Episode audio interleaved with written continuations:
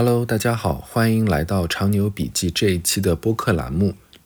我是一个喜欢研究交易与投资的品牌人，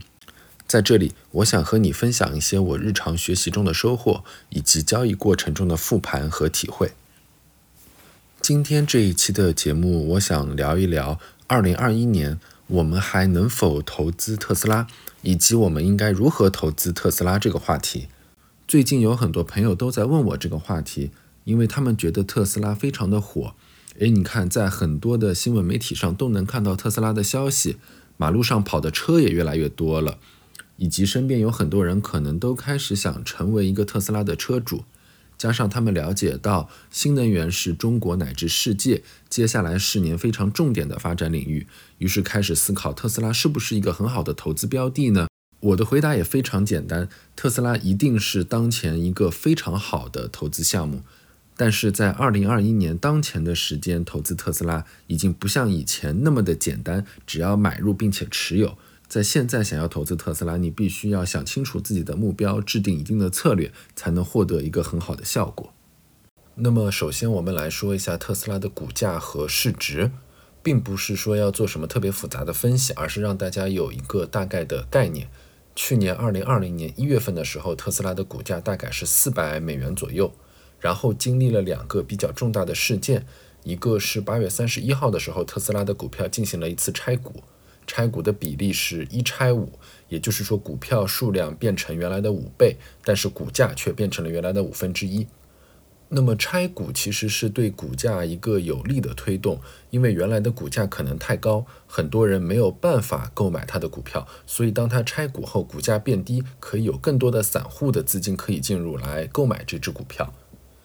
那么第二个事件就是特斯拉在去年十二月二十一日的时候被纳入了标普五百指数，同样这也是一个推动股价上涨的非常重要的因素。因为一旦它被纳入标普五百指数，也就意味着全球在追踪标普五百指数的基金被强迫必须买入特斯拉的股票，这带来了大量资金的涌入。那么这两个比较重大的事件，加上过去一年新能源持续的发展，特斯拉的交付的漂亮的数据，以及大家对它乐观的预期，一路在推升特斯拉的股价。截止到现在二一年二月份左右，特斯拉的股价在八百美元上下，最高是接近到过九百美元。注意，这是拆股后的金额，折算成拆股前，也就是四千到四千五百美元的样子。刚刚我们说到，在二零年一月份的时候，特斯拉的股价是四百美元。也就是说，在过去这一年左右的时间内，特斯拉的股价拥有了十倍的上涨。接下来我们说一下特斯拉的市值，同样只是为了给大家一个感觉。首先，我们来说一下目前世界第一市值的公司是哪一个，就是大家都非常熟悉的苹果。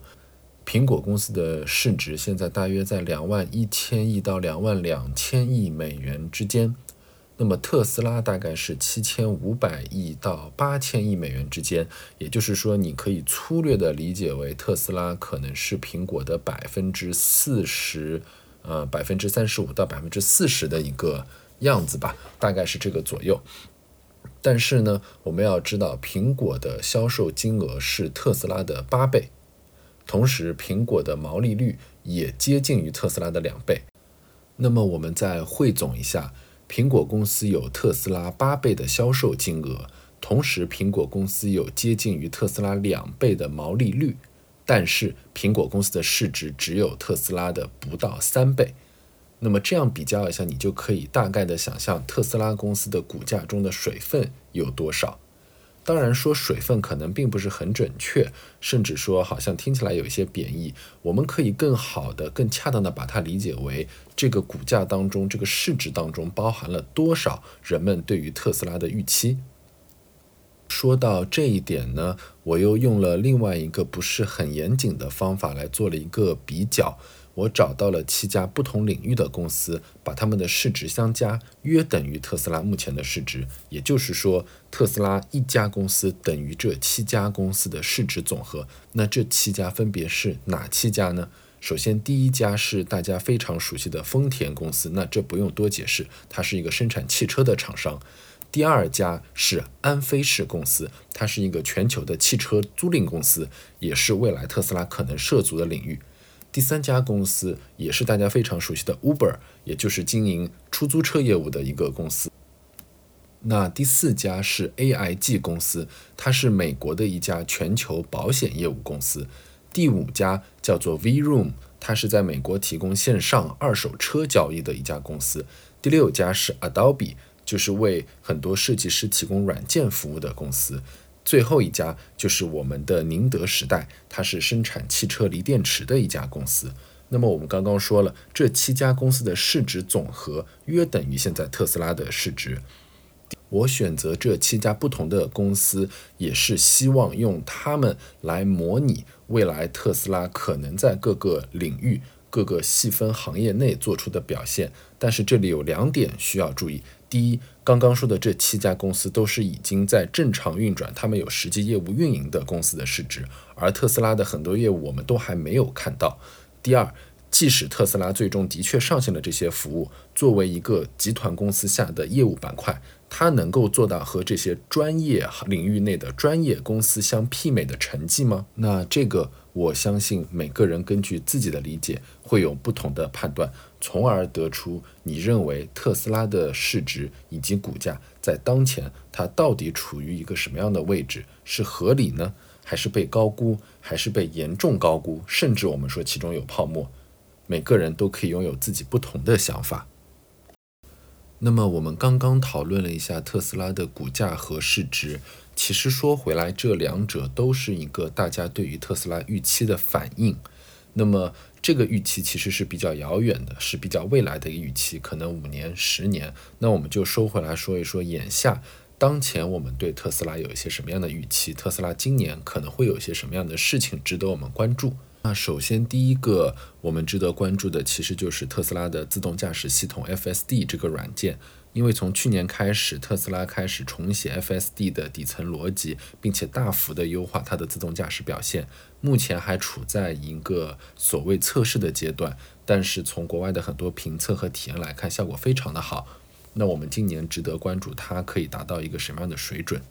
那么第二个我们值得关注的就是特斯拉今年会有许多车型开始进行交付。首先，离我们最近的就是由上海工厂生产的 Model Y 车型已经下线，并且开始交付了。第二个就是德国工厂的落成，以及德国工厂的 Model Y 进行下线。第三个就是美国工厂生产的新版的 Model S、Model X 开始交付的情况，以及期货了一段时间的像电动卡车呀、二代的超级跑车呀，以及。呃，之前非常酷炫的这个电动皮卡这三款车型也要在今年计划交付。当然，除了这些已知的车型进行交付以外，还有一些未知的信息需要得到确认。比如说，传言已久的这个 Model 2，也就是一个更廉价的车子的具体情况，看今年是否能够得到一个确切的消息。以及现在有消息说特斯拉可能会进入印度市场，要知道这也是一个人口非常庞大的市场，相信特斯拉在这里也能有很好的表现。所以一旦特斯拉可以确认这个消息，相信也是一个非常大的利好。那么今年这么多的看点里面呢，我自己个人可以说最关注的是两个问题，一个就是特斯拉今年的实际交付的车的数量，第二个就是 FSD 软件的改进情况以及它的销售情况。首先，特斯拉在去年完成了五十万辆的交付，虽然就差一点点，好像差个一两百辆，但基本上就是已经完成了这样的一个成绩。在疫情的情况下，这已经非常的了不起了。但是呢，在今年二一年，我们刚刚说到有这么多新款车型开始交付的情况下，特斯拉官方给出的交付指引数据只有七十五万辆。虽然说看起来比去年也增加了百分之五十，但其实我相信它是低于很多人的预期的。那么在这里我们也做一个举例，前面我们在对比特斯拉市值的时候说过，丰田汽车，丰田汽车现在全年全球的销量大概在一千万辆左右。特斯拉我们刚刚说了，去年五十万，今年的目标七十五万，但是在这样的数值对比之下，特斯拉的市值是七千五百亿美元。而丰田的市值只有两千多亿美元，大家可以去比较一下这个数量级。也就是说，特斯拉需要非常高速的增加他们的汽车交付量才能够匹配他们的市值。所以说，去年五十万辆，今年七十五万辆，并不是一个很激进的目标。当然了，最近在推特上有一些消息说，特斯拉内部其实是做了一个自己内定的目标，是一百万辆。我觉得这个数字是比较合理的一个数字，所以这是一个非常值得关注的点。那么，在特斯拉去年完成的五十万辆交付当中，其实中国市场贡献了非常多的数字，这对我们来说其实是一个有利的点，因为这个公司最主要的市场离我们很近，我们可以很直观的去观察它。那对我自己来说，我认为特斯拉在中国，不管是从工厂的用人的一些问题啊，最近可能存在一些些隐忧，到。交付车辆的品控，到消费者的口碑，以及到媒体的风评，可能多多少少稍微有一些隐忧。我是指在这段时间，那这个部分我们今天不展开说。但就我个人而言，我会非常密切且谨慎地观察特斯拉未来在中国市场的一些表现和反馈情况。那么第二个，我觉得我会特别关注的点，就是刚刚说到的 FSD 软件的改进以及它的销售情况。那去年的年报，就是今年前段时间发的这个年报的时候，马斯克说，中国的特斯拉车主只有百分之一到百分之二的人购买了全自动驾驶服务，这个比例其实是非常少的。我们知道，特斯拉的估值绝对不是按照一个汽车生产厂商这样一个硬件生产商的逻辑去构建的，它一定是一个软件。及服务的提供方，所以说 FSD 的成功与否，很大程度上决定了特斯拉的这个故事能否实现。而且第二个比较重要的点是，软件是一个没有基本没有边际成本的东西。当它每增加一个客户，它的全部的软件购买费用基本上可以视为它新增的利润。所以提升软件的购买率，可以大幅度的提升特斯拉的盈利能力。那我们刚刚说了，特斯拉在中国 FSD 的销售情况并不是很好，但在过去的一段时间，我们已经看到了一些动作。首先，他们上线了一个更实用的选项 EAP，这个选项只有三万多，但却基本囊括了非常实用的一些功能。然后，在去年年底和今年的现在，特斯拉都推出了一些自动驾驶的体验服务，希望让更多的人来体验这个产品。之后增加他们的购买意愿，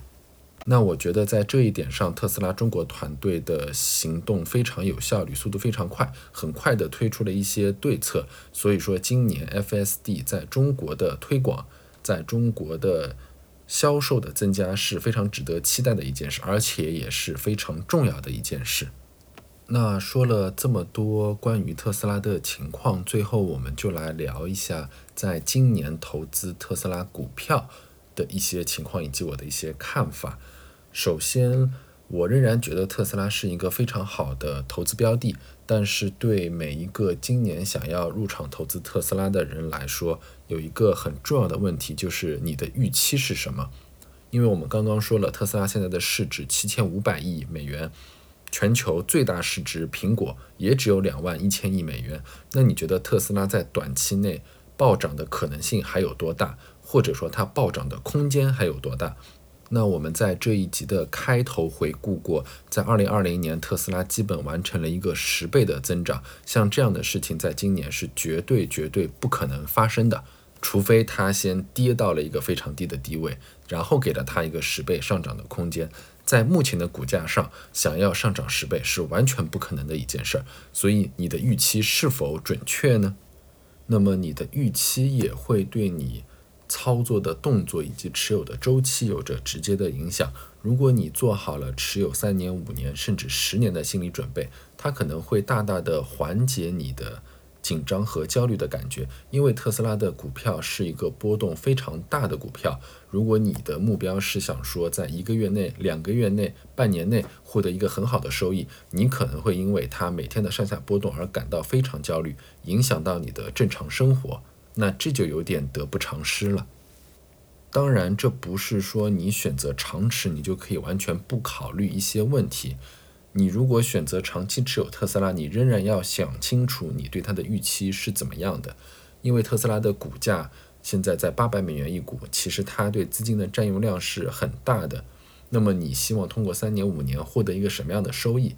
如果你的收益目标是固定的，有没有一些其他的标的可以帮你更好的完成这个目标？这些问题都是值得思考的。哪怕说你就是认准了新能源汽车这个领域，现在在市场上仍然有很多可以供选择的标的，是否就非特斯拉不可？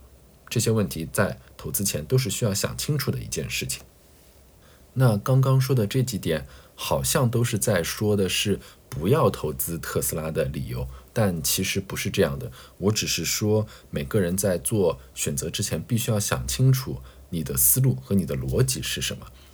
那我前面也说，我仍然觉得特斯拉是一个非常好的投资标的。我也有几个理由可以和大家分享一下。首先，特斯拉仍然是目前最受关注的一家公司。不管是从它的商业本身、它的品牌，还是在投资市场，所以也就是说，你可以从不同的角度获得大量的信息来支持你做决策。因为有非常多的人在不停地分析特斯拉，不管从产品啊、从信息面啊、从技术、从软件，还是从交易的逻辑上，都有非常多的信息，你可以去很容易的去查找到，然后帮助你做一个判断。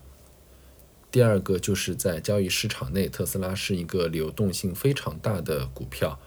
有非常多的人都在参与特斯拉的交易。那这会带来一个好处，就是不管是特斯拉的股价还是它的期权，都是相对而言更公平的一个定价。只要你能够做准方向，你能够做出一个正确的判断，是很容易通过股票或者衍生品来获得利润的。当然，这里我说的股价公平，并不是说特斯拉的股价是否值，而是说对于买方卖方而言，他们的价格是相对公平的。那这也是我今年自己的一个操作逻辑。随着今年股价的上涨，我在逐步的减持我的特斯拉的股票，同时加多对特斯拉期权的一个操作。那这是我想要跟大家分享的一些我的思路和想法。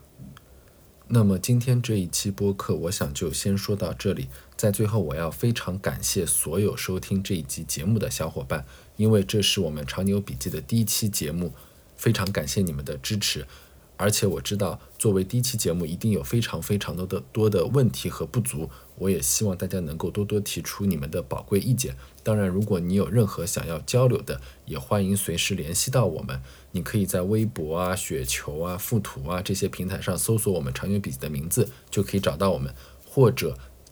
登录我们的播客主页，跟我们进行留言互动。非常感谢大家的收听，我们下一期播客再见，谢谢大家。